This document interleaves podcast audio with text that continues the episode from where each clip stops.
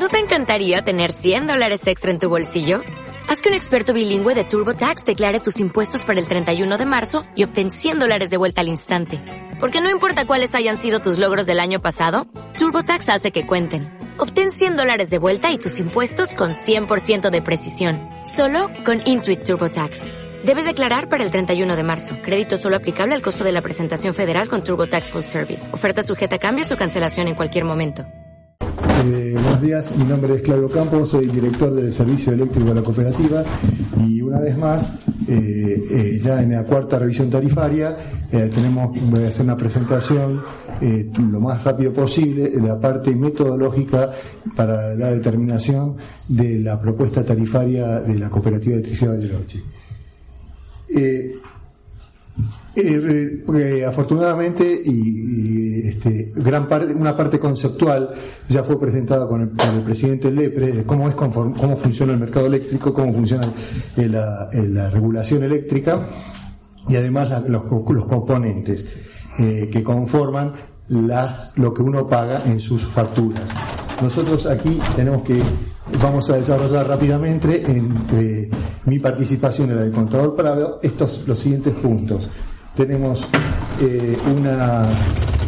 un costo de abastecimiento que lo vamos a tener que mencionar y, considerar porque tiene una parte de incidencia, eh, obviamente en la factura es muy grande la incidencia, pero además tiene una parte de incidencia en el reconocimiento del costo tarifario para la cooperativa o cualquier distribuidora, porque hay una parte eh, del costo de abastecimiento que influye en los costos reconocidos que está vinculado con la pérdida técnica. Ustedes saben que cualquier elemento conductor, eh, cualquier elemento que forma parte de la infraestructura eléctrica tiene eh, por cuestiones físicas eh, pérdidas por efecto Joule y otras este, que tienen que ser consideradas, es decir, por cada kilovatio o por cada unidad física que se entrega en, en el domicilio de un usuario en la fuente, que en este caso para nosotros es eh, la, estación transformadora Bariloche, en, la estación transformadora de 132, eh, se tiene que requerir la demanda de un valor adicional, porque en, en toda la red hay una pérdida técnica. Entonces, dentro está el costo de abastecimiento, después, como mencionó el, el presidente Lepre, nosotros este, tenemos que hacer una evaluación de nuestra red real y, la adaptación de la red para determinar cuál es el valor económico de la red eh, que para, eh, para funcionar en condiciones adecuadas y adaptadas a la demanda. Para eso hay distintos capítulos que lo vamos a tratar de, eh, brevemente de explicar. Y, y, y, adicionalmente están otros los costos asociados a esa red adaptada que son costos de operación y mantenimiento costos administrativos comerciales. Finalmente, con toda esta parte, con los tres componentes anteriores, se establece, y, aplicando una tasa de descuento, que más adelante le vamos a explicar, eh, se determinan los costos de distribución por cada nivel de tensión los, eh, y, los costos generales comerciales, y eso a esos valores básicos que al que uno arriba se le aplican parámetros tarifarios y factores de asignación para repartir eso en lo que es el cuadro tarifario que después conforma la factura que llega a los usuarios. Esta es una cuestión metodológica que está regulada y este, si bien tiene algunos matices, algunos mayor o menor rigurosidad, nosotros normalmente aplicamos un método simplificado en todos los puntos eh, que ahora trataremos de este, eh, detallar. El costo de abastecimiento, como ya se dijo, es un, es un costo que, hay que se, recibe y se transfiere, está vinculado con lo que pasa con la, generación de la, energía eléctrica y el transporte de la energía eléctrica hasta el lugar donde nosotros la recibimos, que es la estación transformadora en, en, en barras de 33 kilovolts de la estación transformadora de Bariloche, que se encuentra en la ruta de circunvalación. Eh, en ese contexto, nosotros eh, asumimos eh, la nosotros asumimos en la primera presentación los valores vigentes en abril del 2012, 2018. Lo que sucedió es que después del 2018, como también lo informó, lo, comentó el, presidente Lepre, hay sucesivos aumentos significativos en, los valores del mercado mayorista y que se transfieren a, la distribuidora, y uno de ellos se, efectuó en agosto. Por lo tanto, nosotros tuvimos que hacer una segunda, perdón, esto es anterior, tuvimos que hacer una segunda presentación con un ajuste que incluía estos valores, más otra situación que después se va a detallar, que está vinculada con la variación de los costos de los commodities y de los materiales que se verificó por la doble devaluación que se que sufrida a partir de el mes de, julio. Eh, hay, hay, una, una, parte importante que nosotros, en este caso, si bien el costo de abastecimiento lo estamos determinando para determinar su incidencia en las pérdidas y además en el valor promedio del costo del kilovatio promedio dentro del cuadro tarifario, eh, nosotros eh, asumimos que la condición de abastecimiento eh, se mantiene. Es decir, nosotros hoy tenemos un suministro eléctrico en 132.000 volt y con un, rebaje de 33 tenemos un, tomamos la energía en 33, en 33 kilovolt y para eso consideramos que eh, la permanencia del generador MEN operado por Camesa, que es soporte del sistema LIPIVA, a precios definidos por Camesa, que es lo que tenemos hoy. Hoy, eh, hasta en abril teníamos esto y hoy todavía tenemos esta situación. Eh, además, se considera que eh, la, la, existencia de oferta en el sistema 132, primero una, la existencia de oferta en el sistema de 500 kV, porque hay una, esto es parte importante de aclarar, la Nación hizo una inversión muy importante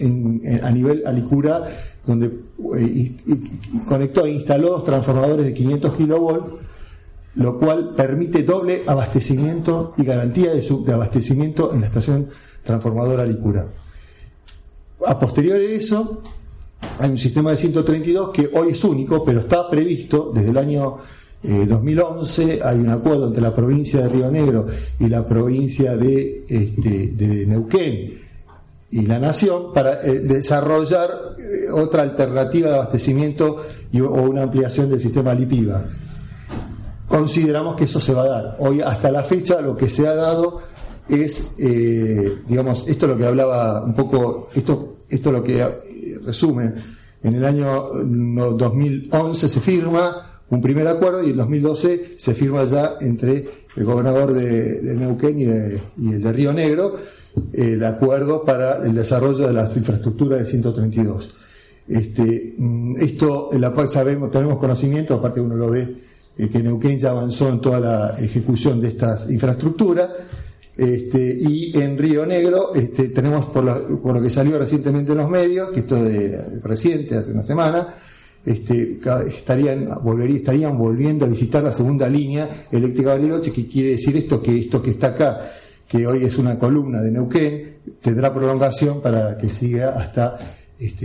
la zona de, de Picanillo y después Alicura. Esto asumimos en esta propuesta tarifaria que esto se sostiene y que se va a concretar. Eh, respecto a la, a, a, la, parte propiamente dicha de distribución, este, nosotros tenemos que primero hacer un análisis de la demanda para determinar cuál es la red eh, adecuada para poder satisfacer a esa demanda. Eh, la demanda, en eh, normalmente hay distintos modelos, hay modelos econométricos que vinculan eh, evolución de la, de, la, de la energía con parámetros, por ejemplo, PBI, hay correlaciones, hay, distintos modelos. La realidad es que históricamente, y esta es la cuarta revisión tarifaria que yo participo y que tuve que hacer este tipo de, tuvimos que hacer con la oficina técnica este tipo de análisis, es muy difícil correlacionar en, en el país variables de, de consumo eléctrico en una, en una, en una, en una zona, este, eh, digamos, periférica, no, no dentro de los de la, la zona más este, desarrollada del país. Eh, y la realidad es que no tenemos correlación. Si hubiésemos tenido correlación, por ejemplo, con el PBI y hubiésemos hecho una, una, una evaluación, el PBI el año pasado para este año iba a aumentar y este año está bajando. Y el año que viene no sabemos. Entonces, eh, para, para, poder superar esas, esas, esas, situaciones, nosotros lo que utilizamos son eh, un análisis tendencial de la demanda y un análisis de demandas puntuales. El análisis tendencial de la demanda nos basamos en, eh, en, registros de que tenemos desde el año 57 la fecha de los parámetros principales de energía y potencia, que bueno, acá los, los sintetizamos, este, y y la evolución de la venta o de la energía resume un poco esos parámetros. Es decir, nosotros podemos ver que el comportamiento de la demanda tiene un, ajuste hacia una curva exponencial. Esa curva exponencial tiene distintas pendientes y lo que hay que determinar es cuál es la pendiente más adecuada para el periodo que esperamos que vaya a ser dentro de los próximos cinco años, que también tiene una parte de futurología. Este, lo mismo hacemos eh, con la potencia y también analizamos eh, la demanda, cómo fue evolucionando la demanda por las distintas categorías tarifarias y cantidades de usuarios por, eh, por, eh, por tipo de categorías tarifarias. Entonces, la demanda tiene una conformación que está vinculada con más usuarios, o sea, una, una cuestión de expansión geográfica y, un, y, una parte de consumo per cápita. También hacemos un análisis de la, de la densidad de la carga, es decir, cómo se reparte la demanda en la ciudad. Ustedes van a ver acá que lo que tenemos muy clarito. Lo clarito quiere decir que está poco denso. Y lo oscurito, que no es tan oscuro, porque esto en la provincia de Buenos Aires es negro,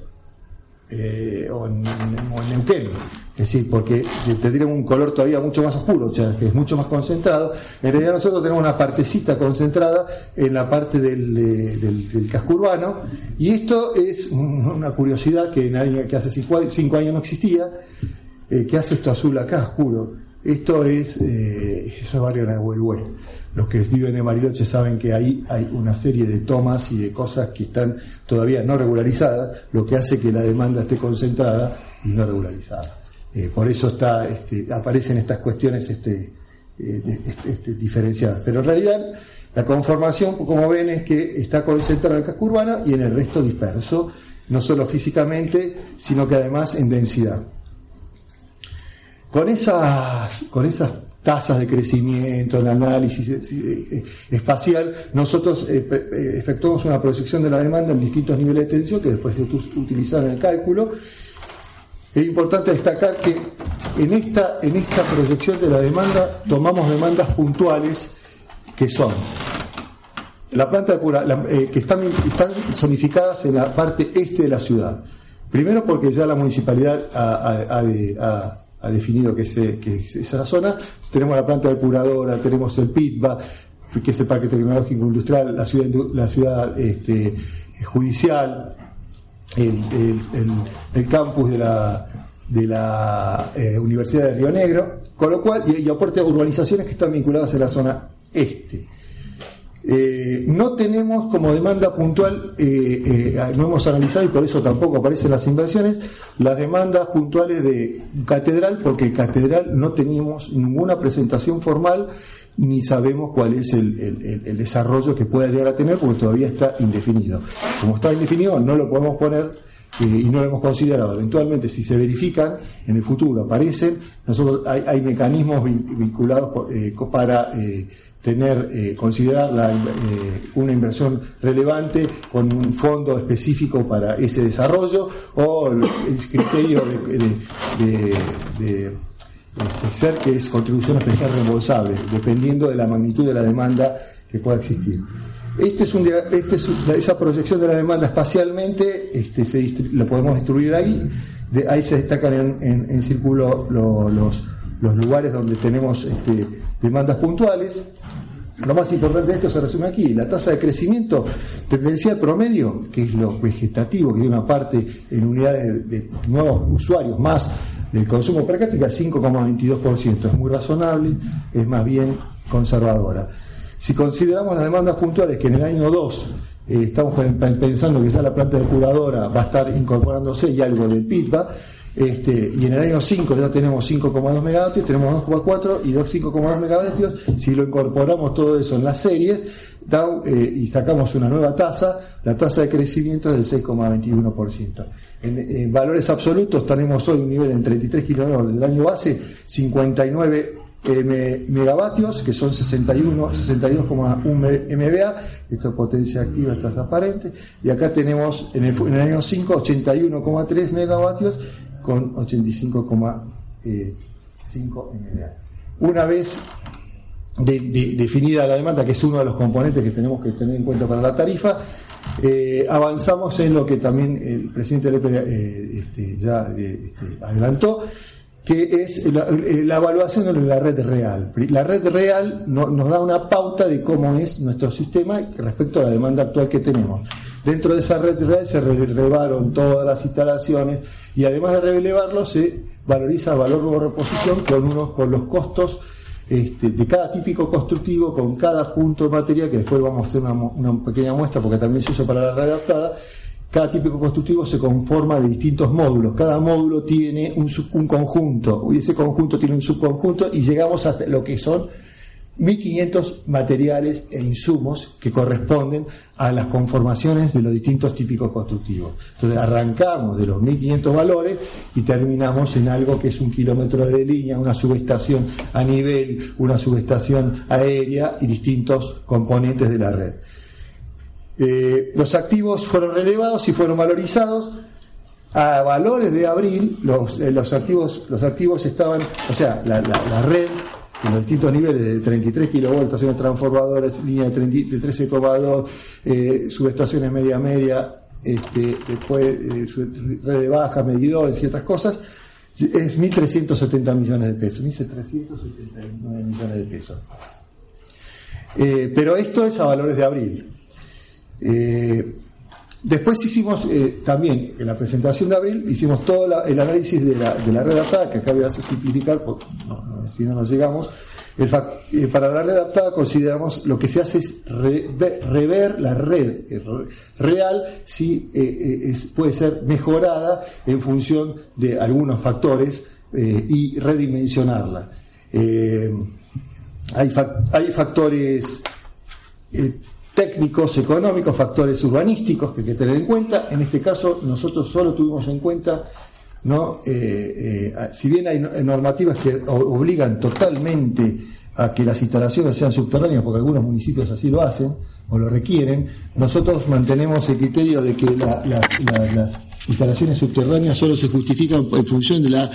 de la concentración de la demanda, que realmente, eh, digamos, de la densidad de demanda, que justifiquen una, una inversión subterránea y algunas cuestiones vinculadas a urbanísticas puntuales. Pero mm, eh, todo lo demás eh, lo consideramos que lo tiene que aportar el usuario o el requirente, porque son cuestiones urbanísticas que exceden a, la, a, la a lo que es la tarifa eléctrica.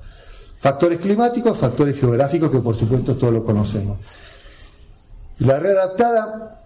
en definitiva, también hacemos una definición de la red, zonificación, eh, eh, adaptación a la tecnología, también hemos eh, considerado alguna adaptación a la tecnología,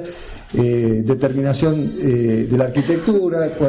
mejoras de calidad de servicio y de producto técnico, también un tema de seguridad que es, que es crecientemente requerido en toda la regulación. Y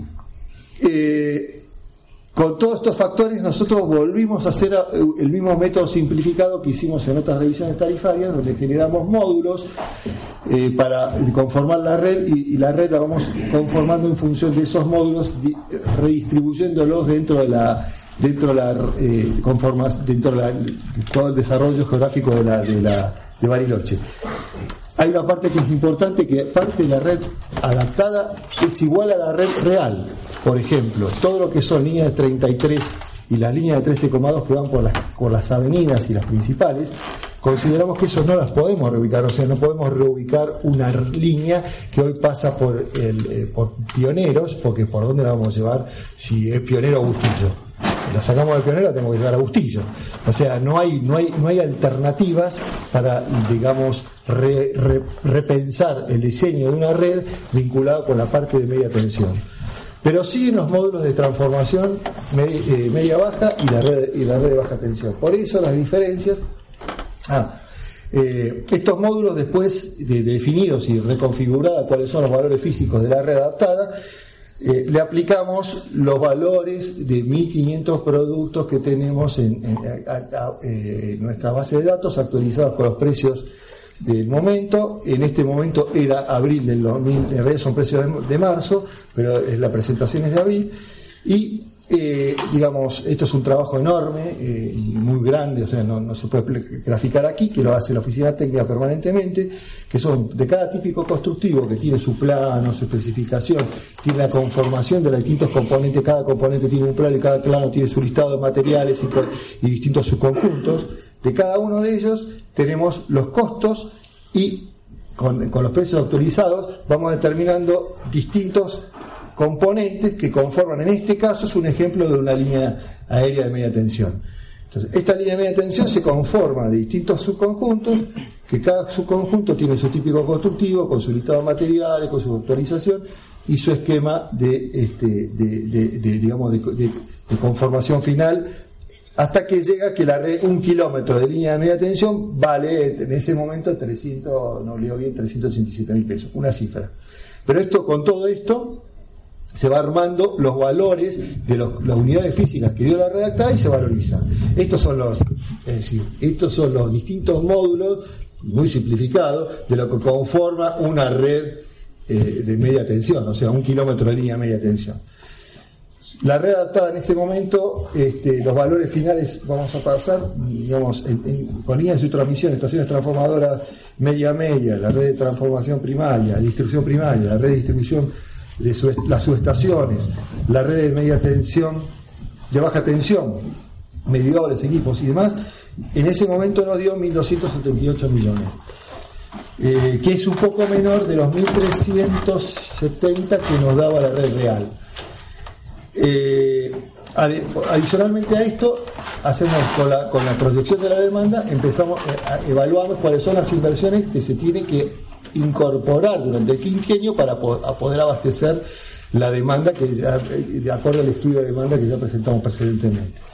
Entonces, ahí hay, también hay líneas, hay por cada nivel de tensión hay un grupo de, instalaciones que este, nosotros eh, eh, consideramos que son necesarias para poder, y aparte están justificadas, para poder abastecer el crecimiento de la demanda espacial, más el consumo per cápita, el tendencial de los usuarios puntuales. Eh, dentro de las inversiones,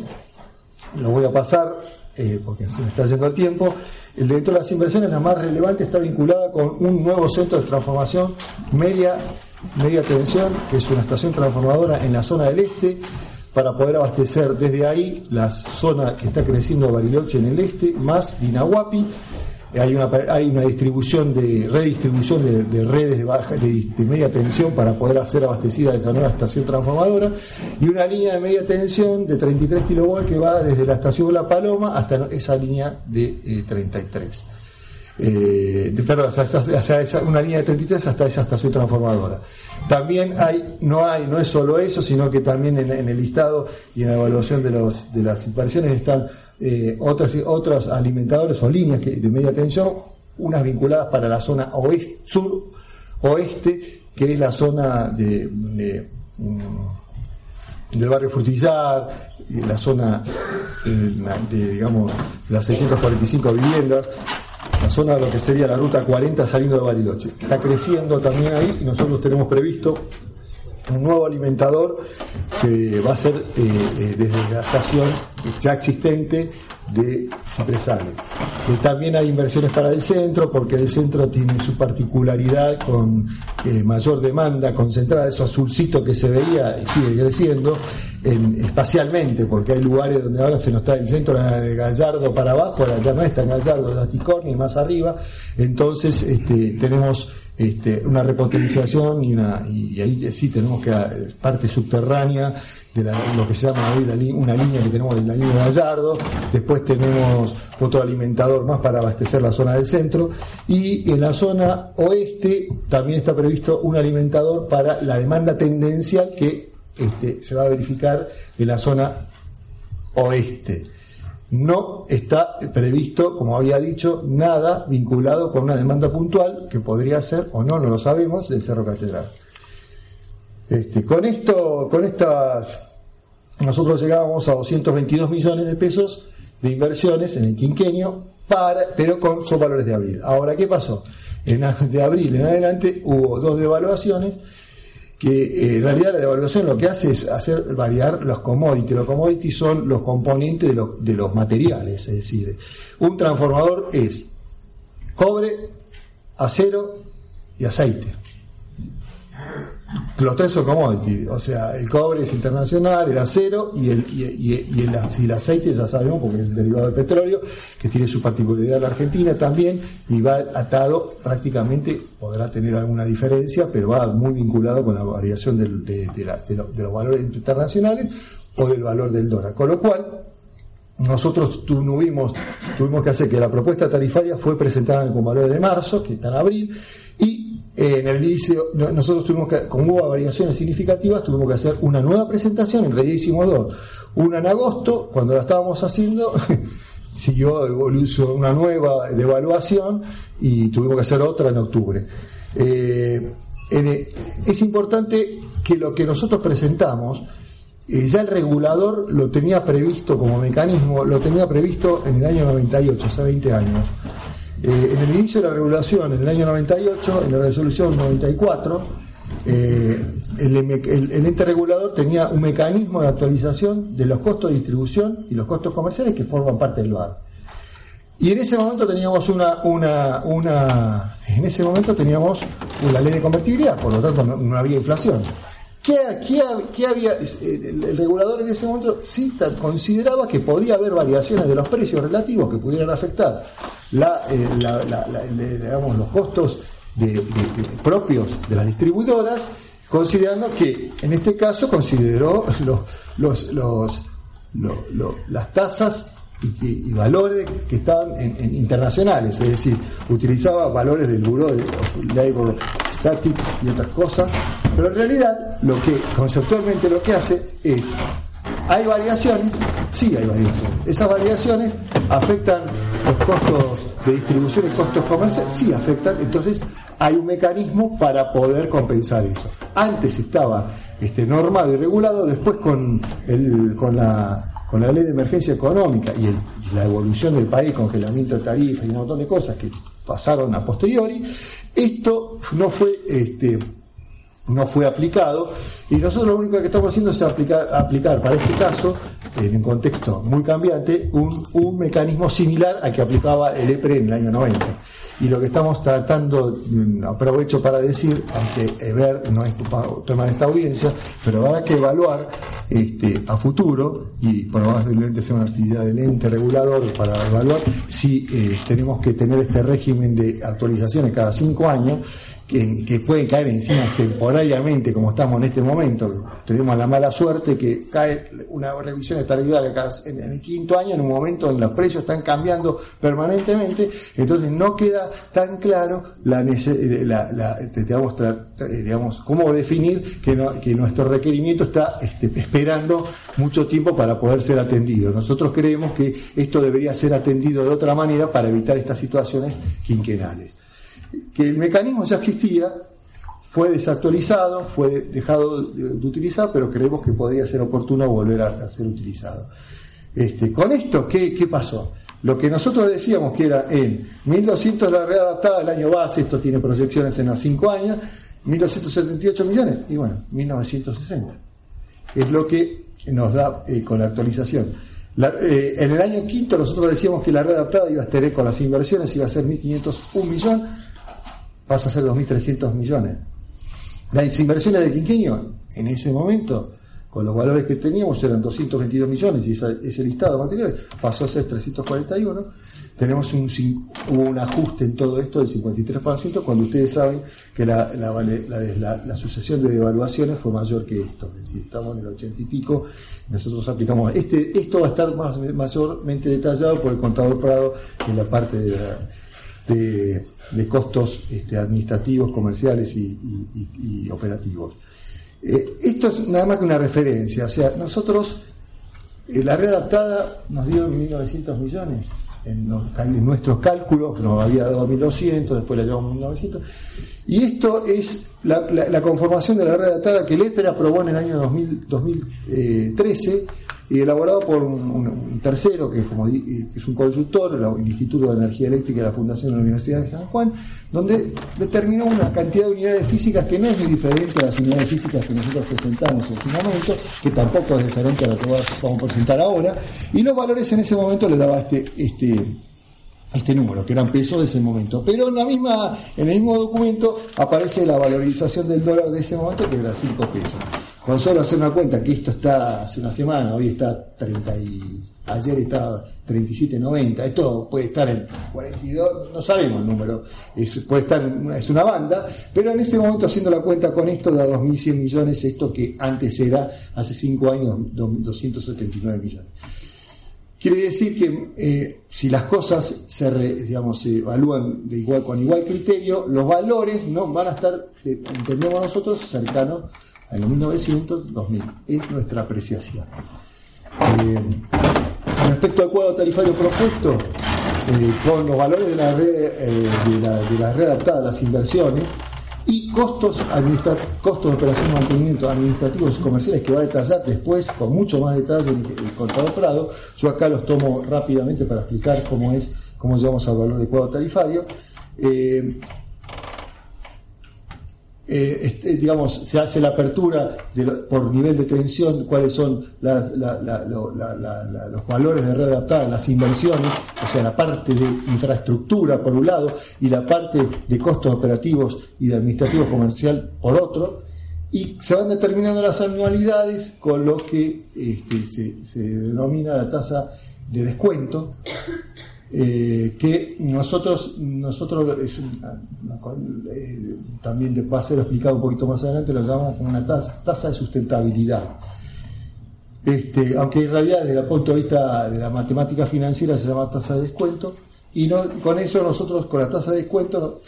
determinamos y las, las amortizaciones, o sea, los periodos de amortización y de vida útil de los distintos equipamientos acorde a los niveles de tensión, que van entre 20 y 35 años, vamos determinando anualidades y de esas anualidades se, le van incorporando las anualidades de la parte de la, eh, de, la, infraestructura este, que incluye las inversiones y también se le va agregando las anualidades de la parte de costo de operación y mantenimiento y administrativo comercial. Esto fue hecho, acá están dos dos extremos, la base, el año base y el año 5, a en el momento que le hicimos, que fue abril. Pero obviamente, como en abril era una realidad y nosotros cambiamos, lo, tuvimos que actualizar los valores de la red adaptada y las inversiones a valores de octubre, tuvimos que volver a hacerlo y este, acá están los otros dos. Y en esta oportunidad, la tasa que nosotros llamamos de descuento la llevamos al 15%, que la explicación va a venir después con más detalle en las razones y las fundamentaciones.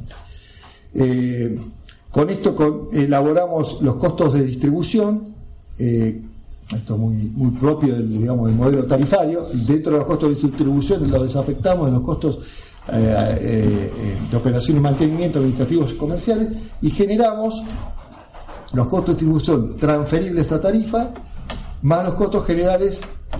comerciales transferibles a tarifa. Y a partir de acá nos, montamos en el modelo tarifario existente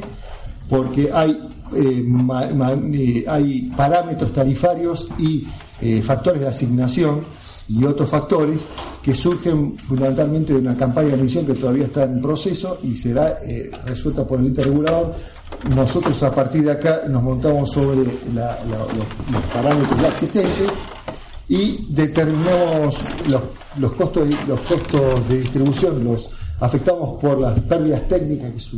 lo que nos reconoce el ente regulador como técnico realmente por, entre la, por efecto de las pérdidas que tiene todo nuestro sistema, lo, distribuimos y eh, por cada nivel, con eso podemos determinar cuáles son los costos de operación, que esto está en el modelo actual todavía, con los, con los parámetros actuales, nada más que los precios y los montos son diferentes con los costos que acabamos de, desarrollar en toda esta exposición. Y finalmente tenemos acá una, un resumen del tema. Eh, tenemos eh, una, una, una mil, acá, esto era en abril, esto es en octubre. 1900 la red alta base, año 5 2300, las inversiones de Quintino 341 millones, la tasa de descuento la llevó, del 12 la llevó 15, van a explicar, se va a explicar por qué. Los ajustes aplicados entre la presentación de, abril a octubre fueron 53,34% en la parte de, inversiones y capital que está vinculado con las commodities Y estos son los, los, ajustes que se efectúan en los costos de operación y estos son los de administrativos y comerciales. La tarifa media a la que estamos arribando es 3,967 que tiene los costos, esta tarifa tiene los costos de abastecimiento eh, vigente que con el último aumento. A partir de ahora le doy la palabra al contador Prado que va Ah, eh, este es el cuadro tarifario con todo lo que presentamos antes, es transferir eh, con, los, factores de, asignación que hoy están vigentes, transferir al modelo del cuadro tarifario que hoy está vigente este, los nuevos valores. Nada más, gracias. Ahora continúa. Gracias, ingeniero Campos.